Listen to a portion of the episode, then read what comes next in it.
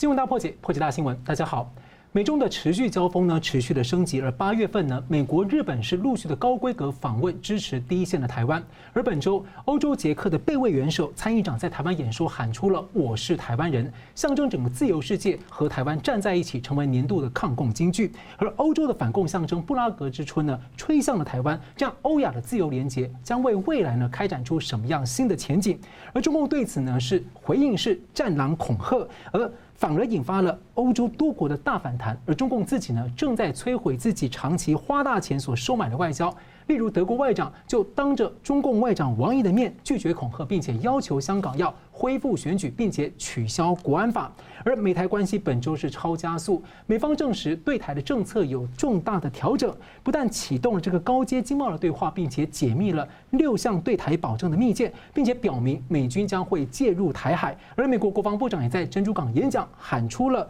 美国对世界的承诺是如同一九四一年，随时准备为了捍卫朋友而作战，并且他也强调，自由国家呢不能够坐视共产主义和法西斯夺权。那么呢，主调是更加的清晰，是灭共的民主关键同盟正加速凝聚，而台湾在其中将会扮演什么样的角色？更多的议题呢，今天一一的探讨。总体经济学家吴家龙，大家好；军事专家吴明杰，大家好。蛟龙大哥最近提出一个有趣的观察啊，捷克访问台湾的团呢，有八十九个人来台，六天在九月四号结束。一个数字的密码是八九六四。那么这一次呢，顶着中共这个强烈压力的反共旅程呢，有二十三项的成果，包括了美欧台捷四方的论坛要交流，重组一个防范中共的一个跨国的供应链。那这也似乎标志着说，反共其实是一门好生意，而且也可能会引发重击中共要害的一些连锁反应啊。所以，包括欧洲未来和中方和台湾的关系会如何的洗牌？那么，例如德国最近就提出一个印太准则，要立出欧洲版的一个印太战略。所以，请教。那个佳龙哥怎么观察？你刚才提到了这个欧洲的一个观点啊，印太战略这种概念是地缘政治的概念，是。但是捷克来，它背后的不是地缘政治的概念了，而是意识形态的概念。就是说，诶，追求民主自由的国家啊，像捷克跟台湾都算是小国啊，那么彼此在共同的价值基础上啊，可以发展深更深厚的关系。那这种东西不是因为地缘政治或者印太战略而来的啊，这是一个。也就是说，以后台湾拓展对外关系，它把基础会放在共同的价值观，以及由共同的价值观再去形成发展出共同的利益。哦，以前是讲利益的时候啊，比如说经济上的利益，德国可能会把很多汽车卖到中国市场。啊，那法国的精品可能会卖很多到中国的那个市场，或接待中国的游客啊来采购。这种贸易上的利益、经济上的利益，当然是促成中国大陆跟欧洲有一阵子的那个美好的关系。但是现在美国对于中国的态度，对中共的这个诶反共的这种诉求脱钩啊，要重整国际秩序，它背后不是利益，不是经济利益跟地缘政治利益啊，而是。更多的是从国家安全出发，到意识形态，到对普世价值的一个拥抱啊。那么在这一点上，台湾就找到新的国际空间，就是用这样的价值基础来结交新的朋友啊，不止捷克，可能也包括印度，说不定也包括南美洲国家或者某些那个新的其他的欧洲国家，就是从共同的价值观出发，再去发展出一些利益，这样的利益会比较可持续性。如果你单纯的追求利益的话，那么因为背后中共的体制跟西方国家是矛盾的啊，这个有逻辑上的冲突。你用那个社会主义的体制来运作市场经济，那么最后是强诶强化了壮大了这种社会监控啊哈这一套，包括你看看他对香港的这种压制哈，那么将来对台湾也是一样的逻辑。所以呢，现在全世界都发现说帮中共。诶，跟中共打交道，然后互相有一些利益没有错，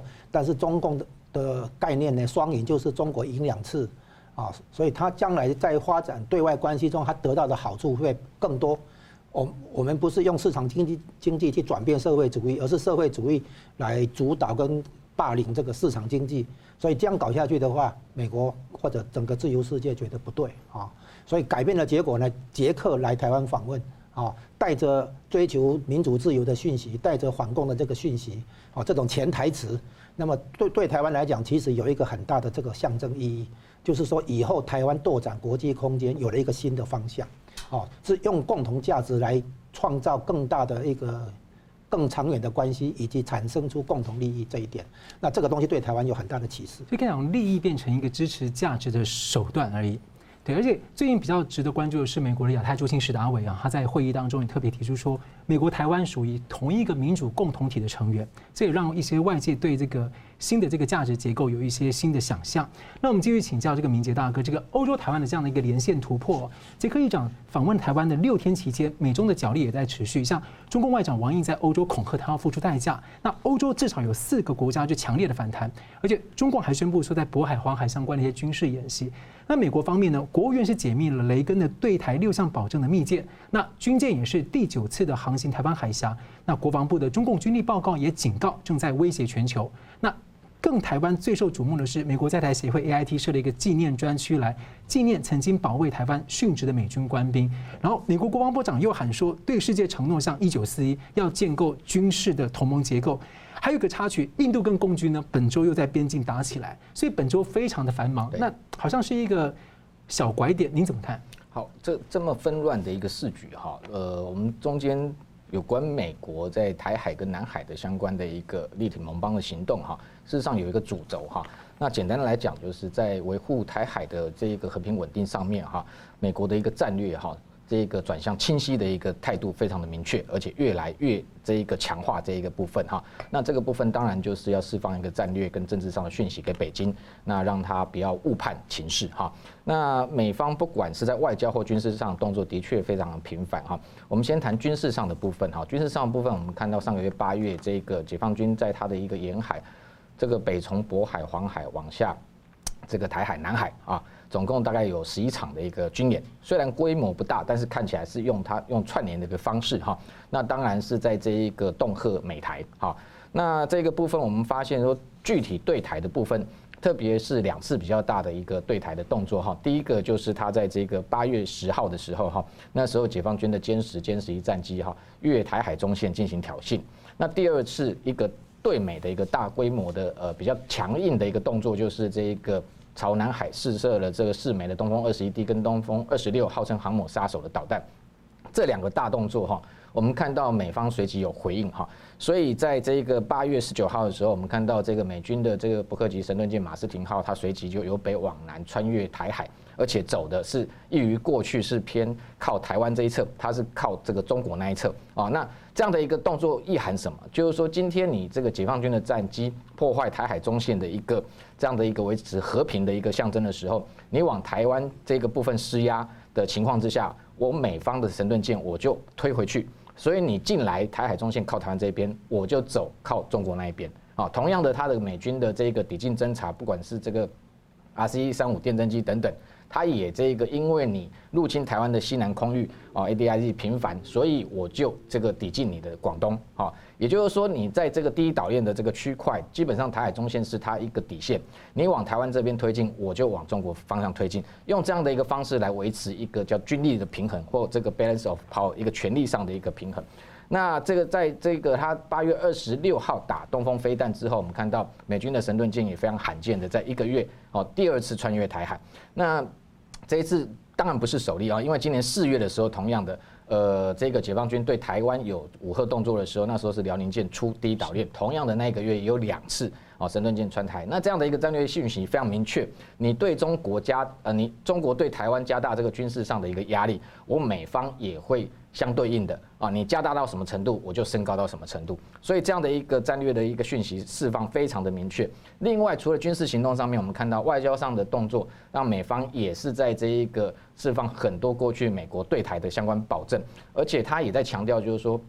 美方并不是说现在在刻意改变台海现状，而是过去长期就已经有这样一个做法。所以你看到 AIT 释放所谓的这一个。呃，对台六项保证的这个呃公文，还有这样的一个当时一九一九八二年八一七公报的密电，那这两个动作，事实上我们如果时间再往前拉，其实去年的同样同时间，八月三十号，波顿也解密了雷根的这个八一七公报的这个备忘录。那这样的动作都在告诉北京，事实上我对台湾的态度几十年前就已经写得非常明确了，而且过去其实长期在执行，只是我们给你留面子，没有公开。所以你看 AIT 曝光了很多的这个呃过去的美台军事交流的旧照片。那不管是早期这个中美共同防御协定期间，美军是直接派驻在台湾，很多到这个台湾跟国军的一个交流之外，近期的一个双方的一个军事合作，包含像这个台湾的飞官到美国陆克基地训受训的时候，F 十六战机是接收他 KC 三五加油机的空中加油。这些动作除了在强调说美台的军事交流长期就在进行，美军一直都在，好，就是告诉北京，也是告诉台湾的民众，因为台湾有些这包含之前的政治这个呃前总统马英九都讲说美军美军不会来，那他在昨天又释放了一段影片，里面直接就把马英九总统的影像就放进去，而且这个呃特别点到马总统他在任内的时候，事实上他也到金门也去纪念曾经。这个呃，过去在这个一九五四年九三炮战的时候，有两名美军的中校在金门的这个水源码头，因为遭到解放军炮击而身亡。那 AIT 还公布说，前前后后一九四九年到现在来讲，其实有高达一百二十六名的美军士官兵，事实上是为了守护台海的和平而而殉职。所以他公布这些讯息的一个目的，都在告诉北京，就是美军事实上本来一直就在这个区块，然后这个对台湾的一个。防卫上的一个动作跟承诺早也就存在，那同时过去有，现在有，未来也会有，所以他在这个透过军事跟外交上面的一个手段，那持续在释放这样的一个呃。对台保证安全保证的一个讯息，我觉得这个是这个是这个态度上面已经越来越明确。那当然未来只差一步，就是像这个有外交政策期刊，他建议说，是不是美国有这个透过总统的声明，或者是用行政命令的的方式，把这一块对台的一个政策安全上面的保证更加的明确化，让北京能够更清楚了解美国对台海安全的一个重视。我请问一下，因为现在美国一直强调他对所有朋友的一个支持跟捍卫，所以台湾是不是一个对美国来说是最重要的检验点？当然，如果今天美国在对台的安全保证上面，呃，没有做到他的承诺，周边的国家当然也会这个看待这个美国在这个亚太地区它的一个扮演的角色，那这甚至影响到未来美日关系，甚至这个美韩或者是美菲美越。哦，南海周边国家可能也会接着松动。那当然，这样的一个美国的态度的坚持非常重要。所以你看他的防长，这个国防部长啊，艾斯培在这个这个呃夏威夷特别又讲到说，这一个呃对这个盟盟友的这样的为他而战，好的这样的一个坚强的态度绝对不会改变。我觉得这就是一个强强而有力的一个宣誓。好，非常感谢，我们休息一下，马上回来。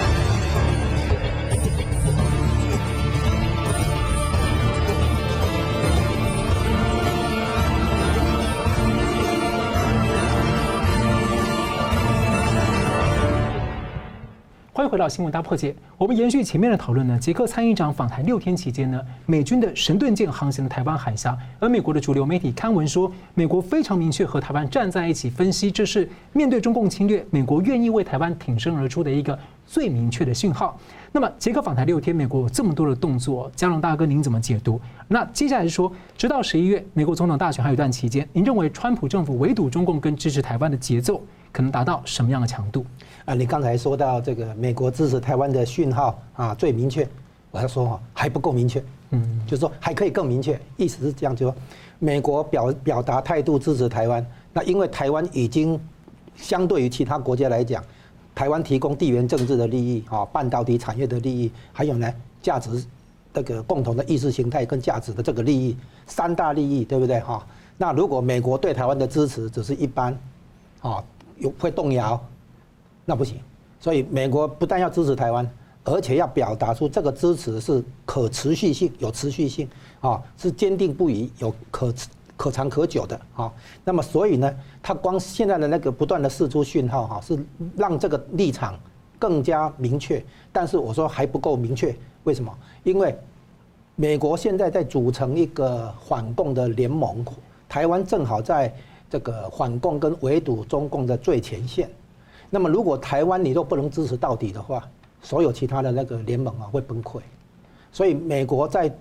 比如说把德国拉过来，把南韩拉过来，或者支持印度哈，或者甚至于这个，比如说其他国更多的国家能够加进美国的所组成的这个反共联盟，将来整顿国际组织，这个时候台湾是最重要的一个一个例子范例。如果美国对台湾的支持不够明确、不够彻底的话，其他国家会观望啊。不敢加入，所以美国不但要支持台湾，而且要非常明确。好，明确到什么程度？最高最最高的讯号、最明确的讯号是跟台湾恢复正常的邦交，而且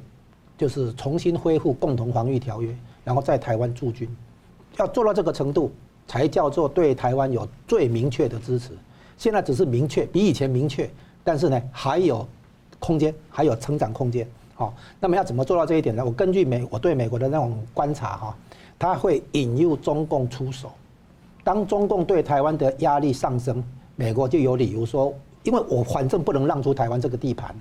所以呢，因为台湾所面对的军事压力还有其他压力增加的结果，美国只好在台湾加码，动态平衡啊，对。就是说，美国要维持两岸的平衡。那如果中共对台湾的武力威胁增加，啊，那美国必须更明确表态啊。这就呼应刚才明杰兄提到的，就是美国对台湾的支持，肯肯定要释放出一个很强烈的信号给其他国家嘛。哈，那所以呢，将来还可以有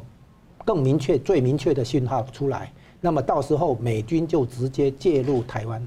而不是在旁边说我会介入，我想介入这样而已哈。那么以具体的行动。来对中共的那个军事冒险产生一个贺阻的作用，这个是美国的战略所呃所必须的啊，而且这个东西也保障日本的国家安全，同时也对东南亚发出明发出一个号召啊，就是对反共的这个事情，对中共的围堵这个事情，不绝对不是单独的美国或日本而已，或者欧洲也要进来，所以呢，对台湾的那个加码是美国最符合它的政治效益的一个投资，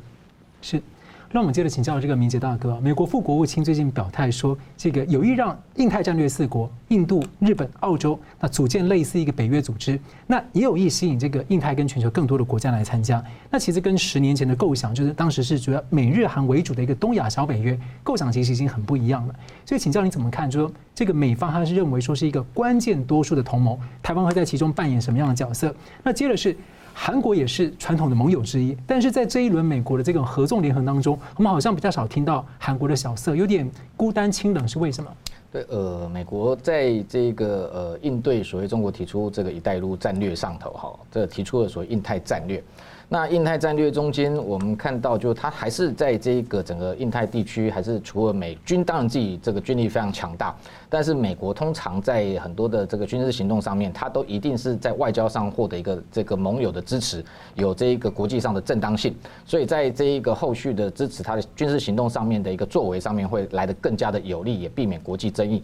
所以在印太战略中，这个重要的一个这个军事的一个大国来讲，哈，那当然这个过去来讲，美日的这个呃安保跟同盟，这个是最为紧密的。那同时事实上，澳洲也是一样，哈，美国过去几次在这一个呃国际上的军事行动，基本上澳洲哦，特别是这个两次大战，澳洲都是强力支持的，哈。那所以这样呃这两个国家的一个对美国的这个坚定支持，这是毋庸置疑。那比较特殊是说把印度纳进来，哈。那印度当然它在这个南亚的一个重要的一个。战略位置跟特别是在这一个中国的后门哈，这样的一个对于这个美印联手有利于包围包夹这一个中国的态势来讲非常有利。那同时间我们先前看到央视还特别点名的哈，美军在亚太的一个几个基地哈，对中国都形成一个半环形的一个包围哈。所以这刚好这几个基地就在这几个国家。第一个横须贺港，他点名横须贺港就是日本哈，这个呃美军的航舰雷根号前进部署的基地。另外像是在这一个。呃，有一个达尔文达尔文港，就在这个澳洲的北领地，那个地区也是长期是美军的陆战队有在那边驻守。还有一个，这个是迪亚哥加西亚的这一个呃美军的一个海外重要的一个呃战略轰炸机的一个转场的基地，它就在印度洋接近印度，所以你看它这三个军事基地刚好就就在这三个国家，不管是在本土或者在周边，对中国都是形形成一个包夹的一个态势。所以这四这美日印澳四个国家如果能够联手来讲，不管是从东面的一个海上或者南面的一个特别印度。地缘政治上面的一个地面呃陆地上面的一个包围，对中国都有这个非常大的一个威胁啊，那对它也是一个很呃军力上一个重大的挑战。所以这几个国家如果能够联合起来，能够处理的问题非常的多。这东从这一个东海，然后一路到南海。到中间的台海，然后甚至到这个中印边界的问题，呃，甚至都有可能进入印度洋的部分，哦，整个等于整个印太的地区，哦，全数的这个安全稳定都跟这几个国家有关，所以他在进行所谓的四方安全对话这个部分，我觉得对中国的一个呃，这一个释放的战略性讯息非常的明确。另外，刚刚没谈到就是中印的边界问题啊，中印边界问题的确我们值得观察哈，因为这次爆发的冲突，呃，有可能进一步这一个升高态势哈，特别是呃现在最新的讯息出来，就是说，呃，印度的坦克在这一个呃班公错湖南侧占据了一个呃高点的部分哈，那个地方已经它的射程哈，因为一般坦坦克来讲，有效射程大概都是两千公尺以内。火炮已经进入到这个区块，也就是说，印度这一次是有备而来，啊，不是像上次是被解放军给突袭。那同时，呃，他这一次派出了这个 SAFF 哈，就是他的这个特别边境部队，还有这个所谓这过去藏民哈流亡藏族的这样的一个加入的组成哈。那这个部分事实上对于这一个中国，他在呃西藏。的内部的维稳的问题也会形成一个挑战，哈，那所以这个部分未来会不会进一步的交火，哈，我觉得非常值得观察。那另外刚刚讲到这个南韩的部分的确很特殊，哈，好像在近期的国际的一个局势里头没有看到南韩的角色。那当然非常明显的就是说，南韩有益于哈，包含像日本。呃，内部对于这个呃，习近平是不是要到访都有非常大的争议哈，那也不断的延期。但是南韩对于希望邀请习近平到访，范这个展现出来的反而是很高的一个意愿。所以像先前八月这个呃，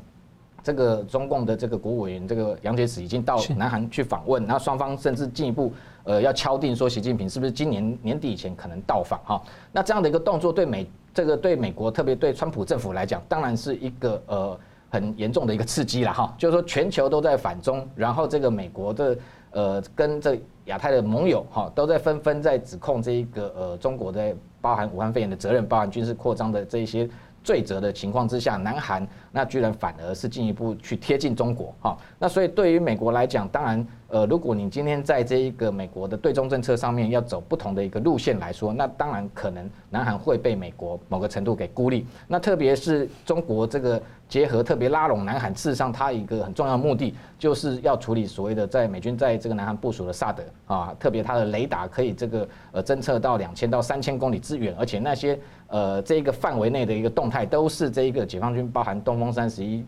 这个 A G 或者东风四十一这种洲际弹道飞弹的一个华中华北的基地，那所以有任何的这个呃导弹试射军事行动都可能被这个萨德系统的雷达给侦测到。那第二个就是说，美国本来有意要加速在亚太地区部署中程飞弹，那南韩当然对美国来讲是一个很这个非常适合的一个位置，那日本当然也是重要的考量点。那目前来讲，美日双方已经进一步在。呃，商谈就是未来在日本部署这种属于陆基战斧巡弋飞弹的可能性，但是南韩的这个态度还是非常的暧昧。那特别是为了邀请习近平到访，那据说这这两个都是这个。习近平会不会愿意到南韩访问的一个重要交换的一个条件跟筹码，所以这个部分我们会观察，就是说，当然后续要看，因为文在寅政府他本来呃过去来讲就是相对来说是比较亲中的，所以这一个部分如果他脱离美国在印太上面反中的一个主轴路线，呃，未来这个不排除可能。这个川普用各种的方式，可能对南韩施压，包含在南韩的美军要撤离啊，包含这个呃未来他现在又新这个要求要加购二十架的 F 三十五战机，或许会拖延哦，各种的一个方式，可能都会让南韩为了亲中而付出代价，可能会在这个整个印太的盟邦里面被孤立。所以我想好奇南韩民意会怎么想？接着我再想请教说，像这个印太的这种新的印太的北约的这种形成的过程当中，台湾可能会有什么角色？您觉得？台湾毋庸置疑，在这个第一岛链是一个最核心的一个战略的的的位置哈。那当然，因为台湾的异于其他国家来讲，因为有中国的一个强力的一个呃干扰哈，那跟阻碍，所以在这个呃国际结盟上面，当然最重要的还是要看美国的态度。那现在美国事实上，它我们我们当然这个可以。观察未来美台之间的这关系会逐步的升级，但是不会立刻一步到位啊。那台湾能够扮演的角色，我觉得基本上虽然不是公开的像他们大国之间的一个结盟，但是台湾个别跟这些国家的关系，事实上也都在不断的这一个深化之中。那所以有美国的力挺的情况之下，我觉得呃，事实上未来所谓的印太或者是这个亚洲的小北约，它的成员国可能会越来越增加，越来越多。那台湾我觉得未来不排除。啊，这个当然时间不会很快，但是一步一步到位之后，事实上台湾在这一个所谓亚太北约里面，一定有一个重要的，不管是军事上的，不管是外交上，或者是这一个呃非军事的领域，我觉得台湾一定都会有这个重要的贡献跟角色。好了，我们休息一下，马上回来。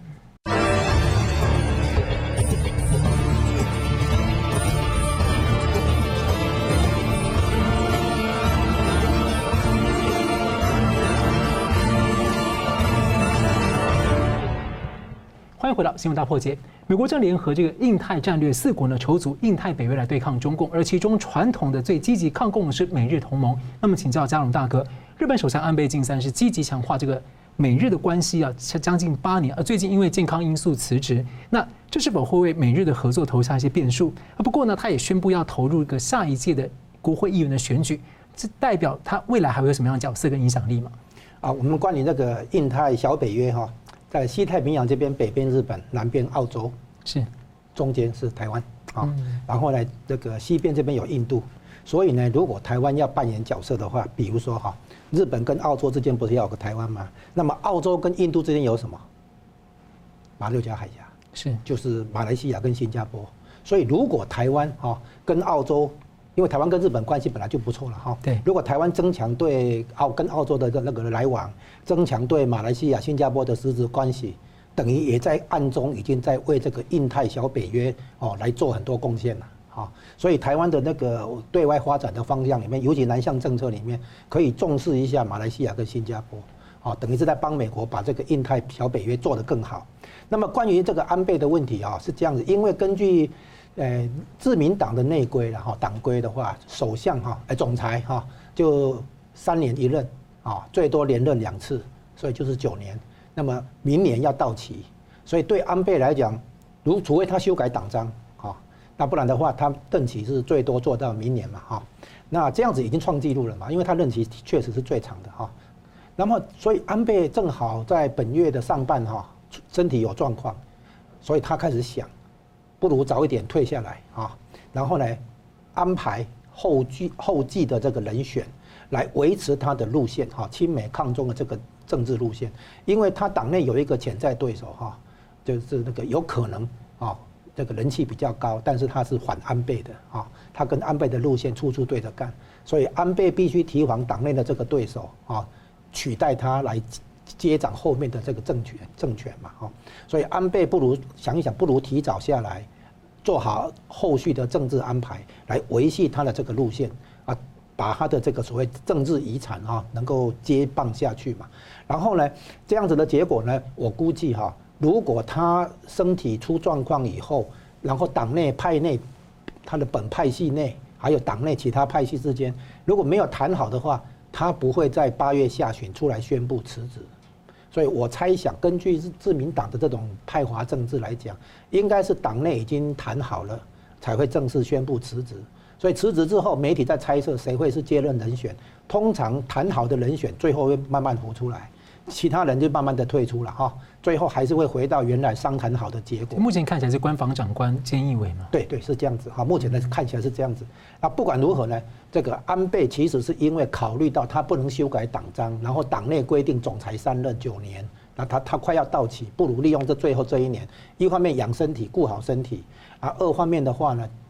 安排一下过渡时期的这个人事哈，然后呢维系他的政治路线，这对他来讲有意义嘛，很重要哈。然后何何况现在东京奥运也不能办，然后他想要修宪哈，大概目前也没有足够的票数，所以呢，反正没有更重大的议题了，不如赶快处理好这个后续的政治安排。那至于说他并不是退出政坛，他还要参选下届议的这个众议员啊，那是因为日本的首相卸任之后。也有来接外相啊、防卫相，然后还是财相啊等等，其就是其他的那个位置。所以安倍如果身体调养好之后，他有可能出来接任那个外交大臣还是国防大臣哈这种位置啦。啊，那就是说他没有真的要退出政坛，所以很明显他的辞职是除了身体因素之外，甚至于他是以健康因素为名义来作为一个呃安排他过渡时期的这个机会了啊，他等待做一个。过渡时期的安排而已了，哈，他不是真的退出政坛，而是确保他的路线能够再延续下去。是，而美国国防部呢，在最近呢发布了二零二零年的中共军力报告，那警告说共军呢会十年内的核弹头会翻倍，而且会威胁全世界。那也指出了台海的军力失衡。不过，美国的《富比士》杂志呢，就隔天就刊出评论，认为说这份报告有忽略了台湾目前的飞弹实力，有低估台湾军力的情况。那么，请教明杰大哥，您怎么看这样解读跟观察？我我的观察是这样，因为这个中共的军力评估报告，美国国防部发布的哈，我们这过去过去每年都会这个拜读哈，这已经这个应该有持续大概将近快二十年的时间了哈。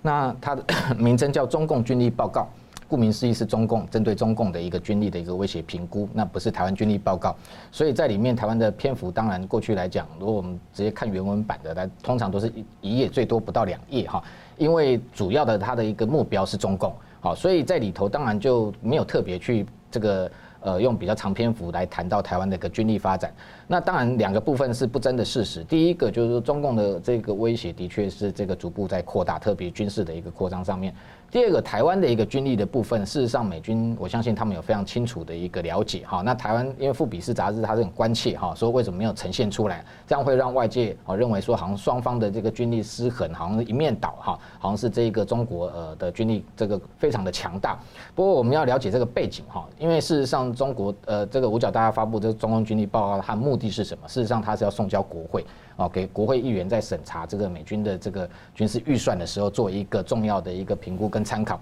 那这个部分，当然，如果呃，今天事实上我们在看过去所有国家的建军发展都是这样，你今天要这个发展你的军力的前提，你一定要告诉。呃，外界说这个你的威胁在哪里？否则你譬如说采购武器，事实上有没有这个需要，有没有这个正当性，这个就会遭受到质疑。所以这份报告主要的目的是为了让美国国会议员了解哦，美军为什么现在是朝这个方向在建军，为什么要增加预算来采购？那是为了要防备这个中国的军力扩张。那这中间当然台海是这个美国整体在这个印太战略中间呃一个防卫的重要的一环。那中间比较重要的重点，过去大概都是。简单带到一个比较大的一个框架，包含像台湾这个。呃，实施募兵制啊，或者是这个美国对台的政策的这个部分，那今年有特别提到说，还是会持续加强对台军售。那这个部分等于让美国的国会了解到说，这一个五角大校对台湾重视程度，呃，这个部分可能是他们主要的一个目标，倒不是要去凸显好这样的一个两岸军力失衡的一个状况。所以整体上来讲，我觉得这样的一个军力报告的这个公开公布，你看到北京方面这个气的跳脚，你就会知道说，的确有踩到他们的痛点。那他只这个不断的这个。北京方面认为说，这个美国在呈现是一个中国威胁论，那事实上的确中国威胁就是存在的哈，所以这样的一个报告，我觉得台湾的我们自己内部在看待也不用太过于这个担心或紧张哈，因为实际上这个中国的这个军力报告的内容哈，也值得台湾军方在未来防卫建军上面做一个重要的指标跟参考。那事实上对于这个美台双方未来的合作，我觉得也有很大的一个呃重要的一个呃参考的这个这个目标。好，节目最后我们请两位来宾各用一分钟来总结今天的讨论。我们今天请这个江龙哥，哎，台湾要思考作为一个海权国家哦，西太平洋的一个关键位置，要思考自己的海权战略以及对外扩展关系的一个构想。也就是说，以共同价值为基础，再来形成共同利益。哦，所以呢，台湾那个不只是所谓的南向政策哦，其实到欧洲、到南美洲或其他地方，台湾都可以先交朋友。在谈生意，啊，用共同价值来串联我们更大的影响力，这样子。是明杰兄，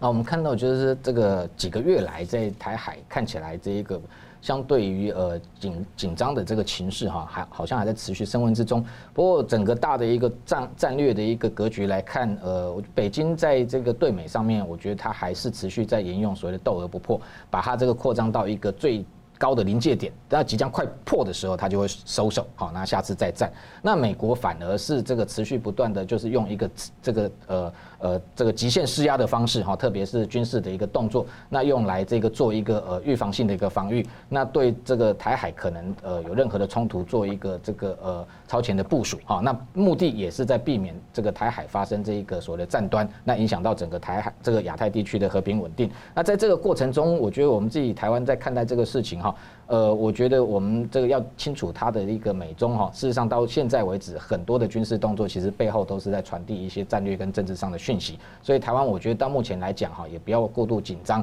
但是也不能够太过松懈哈，所以这个也不能因为说这一个认为说一天到晚担心啊，这个解放军会犯台，但是也不用这个太，也不能太高枕高枕无忧，认为说对岸做的任何动作全部都是假的哈，因为中间本来这个呃这种攻防之间就是这个真假假好，虚虚实实，所以这个部分我们观察重点就是说，即便未来在台海周边有一个相对于比较高的一个风险存在，但是这个风险的一个呃缘由是来自于北京啊。那这个部分台湾我觉得着重在说，我们不用一天到晚被这个风险给困扰，反我们要掌握的反而是其实风险的。这个背后有很多的机会。那对于台湾未来，不管是在国际上的地位、战略上的提升，或者这个军事防卫能力上面的一个强化，我觉得我们都应该要掌握这个机会。非常感谢两位来宾很精辟的分析，还有今天观众朋友的参与。新闻大破解，关心二零二零，我们下次再见。Hello，各位观众，感谢您的收看和支持。如果您喜欢我们的节目的话呢，请记得按赞，并且订阅我们新闻大破解的频道，并且要记得要开启旁边的小铃铛，按下去之后呢，会定期的接收到我们最新节目的通知。那么，如果你们对我们的节目呢有任何的感想或心得的话，也欢迎您在下面的留言区留言来和我们交换意见。新闻大破解的节目呢是定期更新，每周晚上九点半会定期更新。我们下次再见。